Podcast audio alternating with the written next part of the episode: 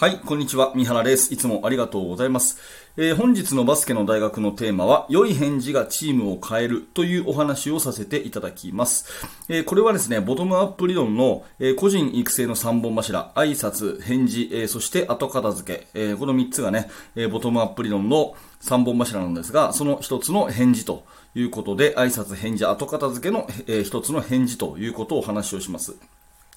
えー、以前にですね、挨拶がコミュニケーションの第一歩というお話をさせていただきましたが、えー、挨拶がコミュニケーションの第一歩目であればですね、この返事というのは、えー、第2歩目ですね、えー、コミュニケーションを続けていくものが返事ということになります。で、今日は3つのお話をしていきたくて、まず1つ目はですね、えー、はい、いいえのはい、はいの意味っていうことを話をします。それから2つ目に、はい、いいえのいいえの意味ですね、えー、を話をします。そして3つ目にですね、えー、質問をすることが主体性を作りますよっていうことで、えー、この3つの話をしていくんですが、まあ、いずれもこの返事っていうものを大切にすると、えあなたのチームがとってもね、良くなりますよっていう、そんなお話になります。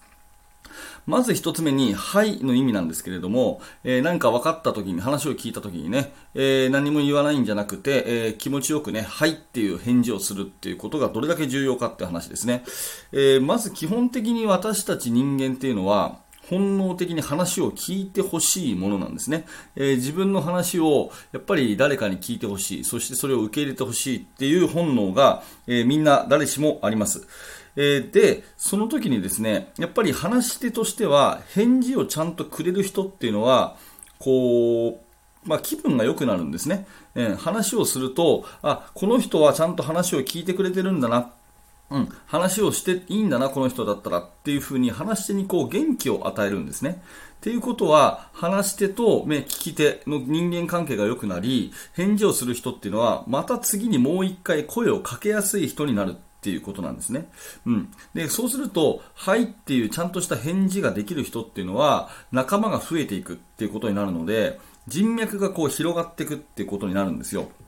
で私はね、常々思っているのが、運がいい人、運が悪い人ってね、よくいるって言われますけど、その運がいい人っていうことの運って、結局人のつながりだと思うんですね。うん、運イコール人脈であると。いうふうに思うんです。なんかいろいろと、まあ、いわゆる運がいい話っていうのは、えー、結局人が何か自分を助けてくれた時に起きるっていうふうに思っていて、どれだけ人とこう繋がってるかが、その人脈イコール運だと思ってるんですね。だから、挨拶ができてコミュニケーションを始めることができる人、そしてそのコミュニケーションを返事でもって持続させることができる人っていうのは人脈がどんどんどんどん広がっていくので、え仲間が増える、そしてチャンスが増えるっていうことで、え運が良くなるっていうふうに思うんですね。うん、そういう意味で、えー、はいっていう明瞭な返事をできる人っていうのは、えー、人脈が広がり、運が良くなるっていうふうに私は思っています。まあ、これが一つ目のはいの本当の意味というお話ですね。えー、続いて逆にいいえの話をしていきたいと思います。いいえの意味なんですが、このボトムアップ理論では、このいいえっていうものをものすごく大事にするっていうことですね。うんまあ、あなたはね、えバスケットボールの指導者だと思いますけど、えー、先生がね、生徒に何か言った時に、分かりましたか？って言った時に、いいえって言われたら、多分多くの先生はですね、あんまりいい気持ちはしないと思うんですよ。うん。なんでわかんないんだよって、とにかくやれよっていう風に言ったりとか、それから、うん、ちゃんと聞いとけよっていう風に言ったりとか、まあそういう場面もあるかもしれないけど、えー、まあ基本的にそのいいえっていうのはですね、えよく考えてないと発しられない言葉なんですね。うん。たとえその聞いてなかったっていう部分があったとしてもですね、いいえっていう風に言ったってことは、まあもう一回あの、聞かせてほしいみたいな、そういうメッセージが込められてるっていう考えるとですね、うん、いいえっていう言葉は、はいよりも適当じゃないんですね。えー、ここ大事なんでもう一回繰り返しますけど、いいえは、はいよりも、よく考えている証拠の適当じゃない証拠の答えなんですよ。うん、なので、えー、まあ、適当にね、はいはいって言っとくってことはある意味できるんだけども、何かが言われた時に、いいえ、それは違うと思いますとか、いいえ、もう一回お願いしますみたいな言葉っていうのは、よく考えている証拠であると。いうことですね。だから、いい家を大事にできるチームっていうのは、お互いにこう尊重できる、それからお互いを認め合うことができるチームの第一歩ということですね。何でもはいはいっていうことだけだと、チームは実はまとまらないということになります。うん、なので、指導者もですね、いいえ、生徒からのいいえを受け入れる。それ、そしていいえが言いやすい雰囲気を作るっていうことは、えー、非常に大事な努力じゃないかなということで、えー、ボトムアップ理論では自分が考えて、そして自分から行動していく、自分から発信していくってことを、えー、尊重しますので、この返事でも分からなかったらいいえという、え違う考えだったらその違う考えを言えるっていうことがすごい大事なんで、えこのいいえを大切にするっていうところが、え非常に重要なポイントじゃないかなというふうに思います。いいえは悪いことじゃないよと、よく考えている証拠だよということをぜひ押さえておいてください。で、最後にですね、えー、質問が主体性を作りますっていう話をしていきたいんですが、あのー、まあ、どうもチームがね、主体的にならないとか、えー、うちの子たちは自分で考えて行動するってことが全然できないとかっていうふうに嘆く先生がいますが、まあ、一言で言うとですね、そのボトムアップ的なチームを作りたければ、生徒にどんどん質問をしていくっていうことが大事だと思うんですね。質問をする。質問をするとやっぱり考えるきっかけになりますから、どんどん選手が主体的になっていく。うん、質問の数ほど選手は主体的になっていくって考えてもらって間違いないと思うんですね。で、質問にも実は大きく分けて2つあって、オープンクエスチョンとクローズドクエスチョンっていう2つがあるんですね。で、先ほど言っている、はい、いいえっていうことで答えられる質問っていうのは、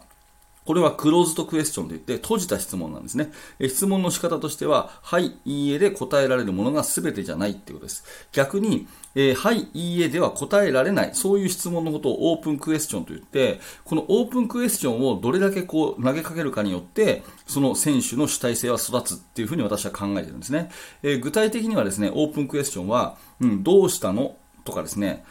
どうしたいの？どんな風になりたいの？とか、あとはね、えー、困ってる子に対して何か手伝えることはありますか？とかね、先生に手伝えることある？とか、こういう聞き方っていうのはオープンクエスチョンで、どうしたの？って言って、はいと、とかって答えないでしょ？っていうのと、ことで考えていただいて、このオープンクエスチョンをどんどんしていくとですね、選手は考えをこう、やっぱり言葉で述べる習慣ができてくるんですね。なので、指示命令でこれこれこうで、こうでこうで、これをやりなさい。わかりましたか？はい。っていうことだけじゃなくて、このクローズドなクエスチョンだけじゃなくて、うん、今ここでどうしたらいいと思う？どっちがいいと思う？ね、どんな風になりたい？ね、え何か手伝えることある？っていう風な、えオープンなクエスチョンをどんどん使っていくと、やっぱり選手は考えていくし、発言をする習慣がついていくと思うんですね。で、オープンクエスチョンに対して生徒がやっぱり意見を言ってきたら、それは、ね、広い意味での返事っていう風に考えていただいて、その言ってきたことに対して指導者は否定せずにまずは聞くと。ね、えー、その子が話している、話し手のね、相手に興味関心を持ってとにかく聞くっていう、そういう習慣を作っていく。で、えー、大体その監督、コーチ、先生がですね、えー、そういうスタンスでよく話を聞くっていう、えー、風土があれば、そこからね、派生していって、生徒同士もやっぱり話を聞けるような、そういう風土になっていきますから、やっぱりどんどん質問をしていき、そして発言をしていき、その発言が広い意味で返事っていう風に捉えて、ちゃんとそれを受け入れていく。うん、ただただ聞く。ね、相手に興味関心を持って聞くっていうことをしていくと、うん、非常にこう主体的なチームになることができますよというお話でございます。はい、ということでまとめていきましょう。今日はね、良い返事がチームを劇的に変えるということで、えまず、はいというのは仲間を増やし、人脈を増やす、運が良くなる。ね、そういう言葉がはいであると。そして、いいえというのは、えよく考えてないと言えないと。それは大切にすべき、え返事であるということですね。そして、え、質問が主体性を作るということで、え、クローズドなクエスチョンだけじゃなくて、オープンなクエスチョンをどんどんしていって、え、発言を促し、そしてそれを聞くという風土ができれば、えチームは劇的に変わりますよというお話でございます。はい。ということで、えー、ありがとうございました。えー、このチャンネルいつも、えー、毎日毎朝、えー、更新しております。もし今日の放送がちょっとでも面白かったらね、えー、チャンネルのフォロー、そしてグッドのボタン、えー、またコメントで応援していただけると嬉しいです。えー、また明日の放送でぜひお会いしましょう。えー、最後にお知らせをいくつかさせてください。えー、まず無料のメルマガ講座ですね。最近メルマガの読者さんすっごい増えていただいて、本当にありがとうございます。えー、このチャプターのリンクにメルマガ貼ってありますので、えー、完全無料メールマガ、えー、メールアドレスだけで登録できます。えちょっと合わないなと思ったら、えすぐですね、え数秒で解約もできますので、えー、ぜひメルマガ登録してください。メルマガ登録していただくと、最初の1通目で限定の動画をプレゼントするなど、私から、えあなたにコーチングのね、いろんなお話をお届けしますので、よろしくお願いいたします。えそしてお手元はそのままでお願いいたします。